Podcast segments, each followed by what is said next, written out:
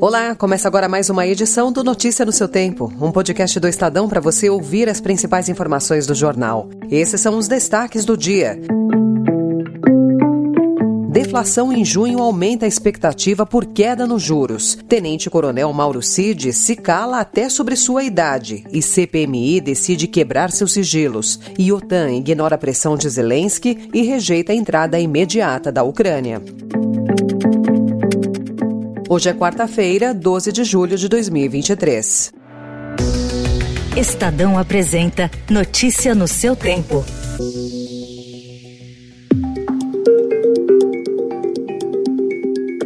A economia brasileira registrou deflação de 0,08% em junho, o maior recuo para o mês desde 2017. Com o resultado, a taxa acumulada em 12 meses pelo IPCA caiu de 3,94% até maio para 3,16%. A meta fixada para o ano é de 3,25%. Preços de carros, combustíveis e alimentos puxaram a queda. O resultado reforçou a expectativa de analistas de que o Comitê de Política Monetária do Banco Banco Central inicia a redução da Selic em agosto. As projeções até aqui apontam para um corte de 0,25 ponto percentual, o que derrubaria a taxa básica de juros de 13,75 para 13,5% ao ano. A deflação também fez aumentar as pressões do governo sobre o presidente do Banco Central, Roberto Campos Neto. O ministro da Fazenda, Fernando Haddad, afirmou que o resultado do IPCA era esperado e que aguarda mais boas notícias em agosto, referindo-se à reunião do Copom. Em sua live semanal, o presidente Lula disse que, além de teimoso, Campos Neto, o presidente do BC, é tinhoso. Sabe, as pessoas estão ficando mais otimistas, a inflação está caindo e logo, logo vai começar a baixar a taxa de juros, porque o presidente do Banco Central é teimoso, sabe, é tinhoso, mas não tem mais explicação. Presidente do Senado, Rodrigo Pacheco, disse ontem que os senadores concordam com o mérito da reforma tributária, mas que poderão ser feitos ajustes no texto.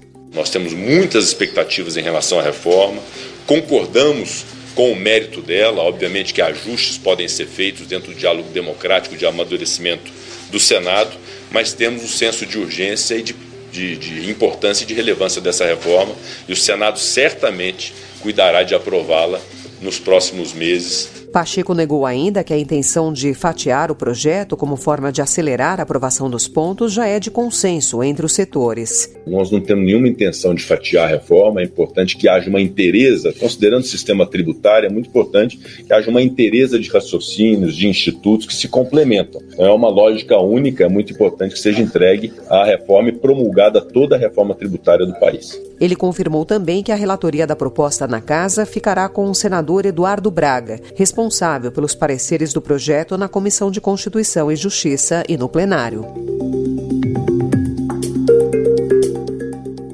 Numa evidência de que o Brasil está deixando de ser competitivo, até mesmo nos lugares onde tem vantagem geográfica e tarifária, o país perdeu em uma década participação de mercado em metade dos produtos fornecidos a países vizinhos da América do Sul. Os concorrentes, principalmente a China, tomaram do Brasil em média 11% desses mercados, o equivalente a 52 bilhões de reais que deixaram de ser exportados à região. Se não tivesse perdido esse espaço, o Brasil poderia exportar exportar anualmente 30% a mais aos países vizinhos. Os números fazem parte de um estudo feito pela Federação das Indústrias do Estado de São Paulo.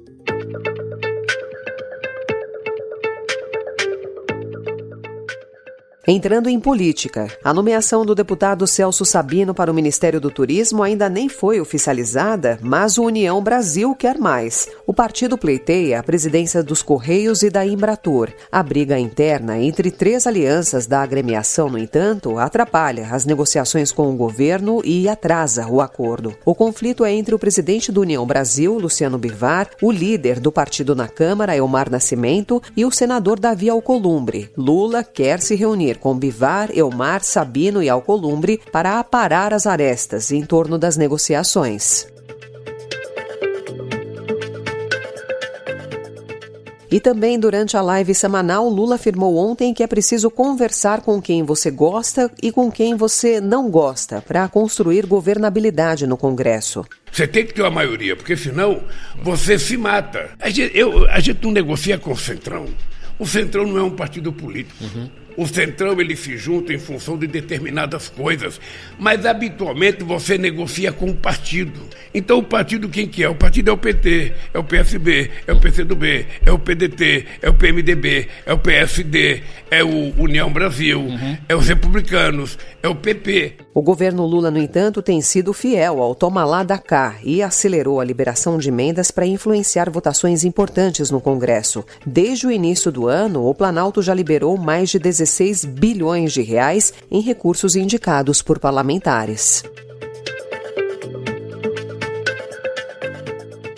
Vestido com a farda verde-oliva do Exército, o tenente-coronel Mauro Cid, ex-ajudante de ordens de Jair Bolsonaro, compareceu ontem à CPMI do 8 de janeiro e optou por permanecer em silêncio, o que frustrou os integrantes do colegiado. O militar é investigado em oito inquéritos. Senadora, com todo respeito a, a, Vossa Excelência, mas mantenho as minhas considerações iniciais. Intimamente entendo que razão dos das investigações e orientado Já sei, meu... você não vai responder. Eu... Perfeito. Vamos continuar. O presidente do colegiado, o deputado Arthur Maia, afirmou que deverá ser apresentada uma denúncia contra o militar. A polícia prendeu ontem Odair Lopes Mazzi Júnior, o Dezinho, líder do primeiro comando da capital, o PCC. Detido em um condomínio de luxo, ele era conhecido por gostar de ostentar riqueza. De acordo com o Ministério Público, Dezinho também cuidava da logística do tráfico. O criminoso foi apontado como responsável pela lavagem de um bilhão de reais enviados pelo grupo para o Paraguai.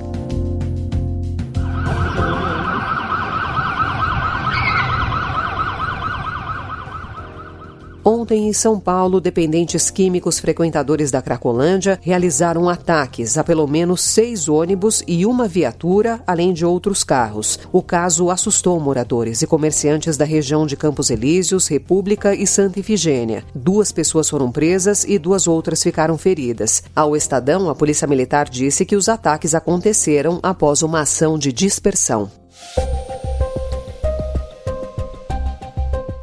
E o presidente ucraniano bem que tentou. Volodymyr Zelensky compareceu ontem pessoalmente à cúpula da OTAN, na Lituânia, e disse que seria um absurdo a aliança não oferecer ao país a possibilidade de adesão. Mas no fim ele fracassou. Os líderes dos 31 membros da organização fizeram promessas vagas de aceitar a Ucrânia no futuro, mas não estabeleceram um cronograma ou condições para a entrada. O comunicado que encerra a cúpula diz que o futuro dos ucranianos é na aliança, mas o convite só será formalizado quando o país realizar reformas democráticas e de segurança.